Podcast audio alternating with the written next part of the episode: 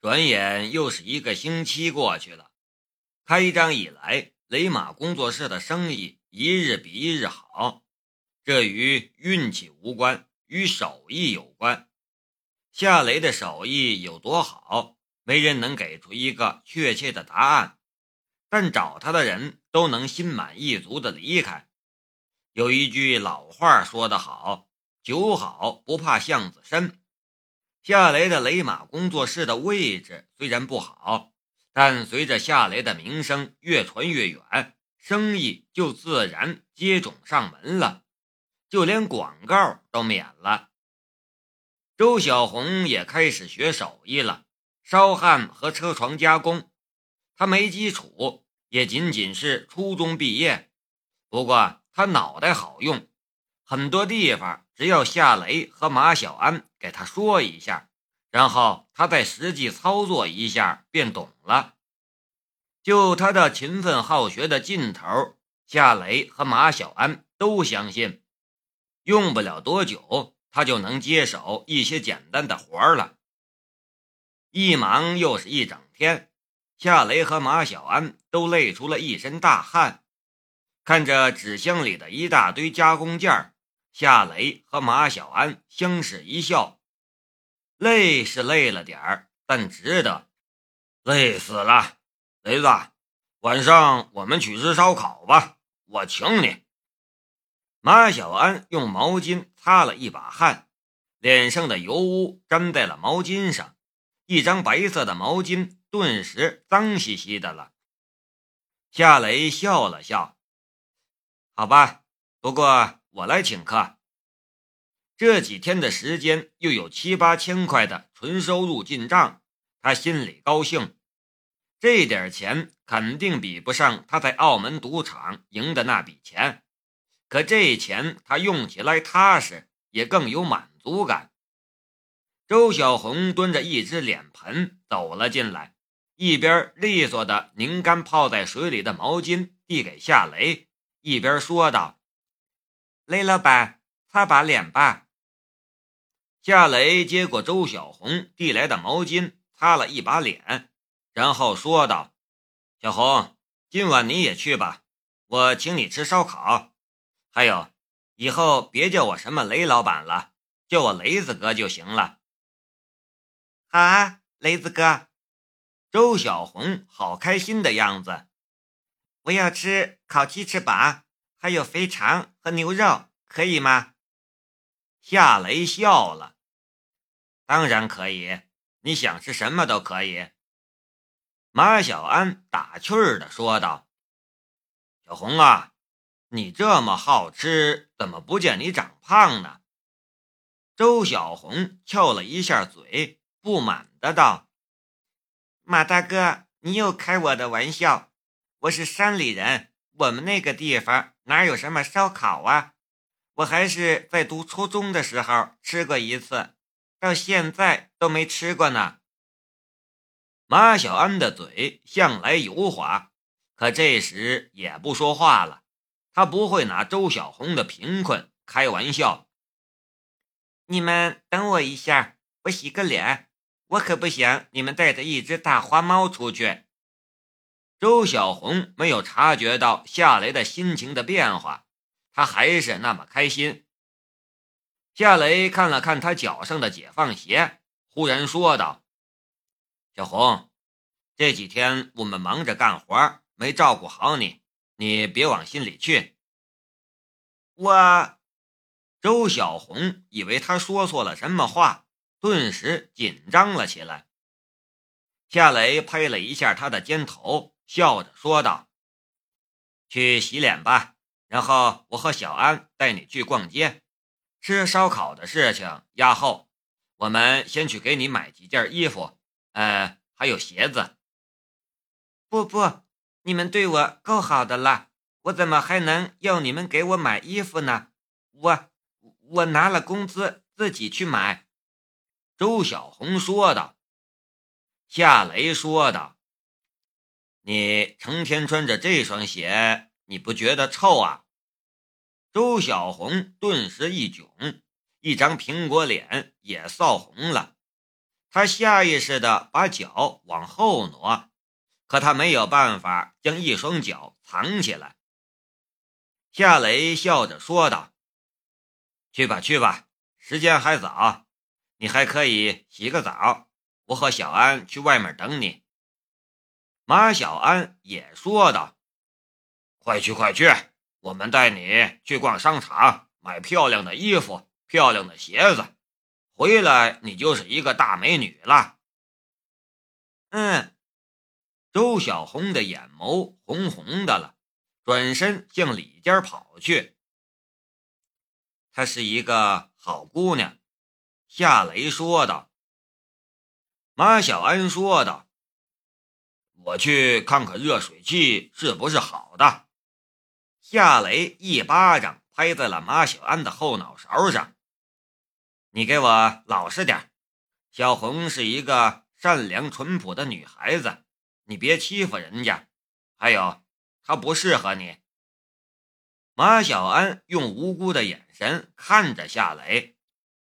那什么样的女人才适合我呀？这时，门外走过一个浓妆艳抹的妖艳女人，大白腿，前凸后翘。走路的时候，那小腰扭来扭去，勾人的很。好些男人在看她，但她却对那些男人不屑一顾，就连看一眼的兴趣都没有，高傲的很。夏雷笑着说道：“看见了吗？这样的女人才适合你。”马小安的一双眼睛顿时落在了摩登女郎的翘臀上。无法移开了。夏雷也站在他的身边，看着那个摩登女郎。打望美女是每个男人爱干的事情，也就是那么一点点的欣赏的心思。他忽然就看到了更多的内容，美丽的景色在眼里呈现，珠圆玉润，丰腴挺翘，别的男人费尽心思才能看到的风景。他随随便便一眼就能看见，这种感觉真的让人很爽。看多了，身体的某个地方便有了不适的感觉。夏雷收回了视线，他拍了一下马小安的肩：“小安，你记住了，只有这样高傲的女人才配得上你。那我得多看一眼。”她的屁股真性感，嘿嘿嘿！马小安追了出去，他对着摩登女郎的背影吹了一声口哨。摩登女郎回过头来，然后冲马小安甩出了一根中指。马小安没有半点生气，反而笑了，一副贱皮子的样子。一辆红色的 Polo 车。忽然停在了雷马工作室门前的马路上，车门打开，一身制服的江如意从驾驶室里走了下来。看见江如意，夏雷忽然想起了那件让他跳进黄河都洗不清的事情，他跟着就蹲在了门后的柱头后面，一边对马小安说道：“如果他找我，就说我不在。”你们这是什么情况啊？马小安很好奇的样子。夏雷瞪了他一眼：“你别问了，照我说的做。”这时，江如意已经走到了店门口。嫂，马小安跟着又改口说道：“呃，这不是江局吗？什么风把你老给吹来了？”江如意白了他一眼。少跟我油嘴滑舌的，小心我抓你进局子。雷子呢？呃，雷子他他不在。马小安偷偷的看了躲在柱头后面的夏雷。江如意一把推开了马小安，直接走到柱头后面，将夏雷给逮了出来，一边说道：“你这是做贼心虚吧？”现在连见都不敢见我了，夏雷苦笑道：“哪有？我刚才系鞋带而已。”江如意哼了一声：“我是看着你长大的，你撒谎的样子，我一眼就能看出来。呃，不过你放心吧，这次我不是来追究那件事的。”夏雷暗暗松了一口气。那你是来干什么的？江如意说道：“一个卖菜的大爷骑着他的三轮车撞了我的车，还没钱赔，我都快被气疯了，车门凹下去一块，你赶紧帮我弄一下。”夏雷和马小安走到马路边看了一下，还真是的，Polo 车的车门被撞凹下去，好大一块。快点啊！我还赶着去局里开会呢。”江如意催促道。夏雷说道：“我这里没有喷漆的设备呀，就算我帮你把凹坑拉起来，你还得去修车店喷漆。”江如意说道：“我当然知道要去修车店喷漆呀，不过你帮我把凹坑拉起来，他们会算便宜一点。”跟着他又催促道：“快点，快点，姐还赶着去开会呢。”夏雷看着马小安，还愣着干什么？还不快帮江局搞定啊！马小安嘟囔道：“不给钱还这么嚣张，真当自己是老板娘啊！”抱怨归抱怨，他还是拖来一台焊机，调低电压。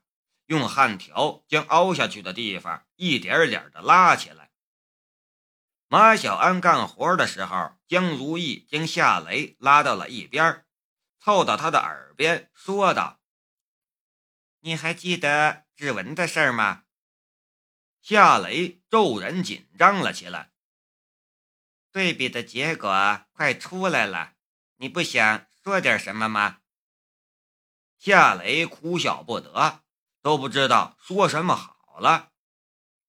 呃，弄好了，江局，你可以开走了。”马小安说道。江如意伸手在夏雷的腰肢上拧了一把，回头再跟你算账。我先走了。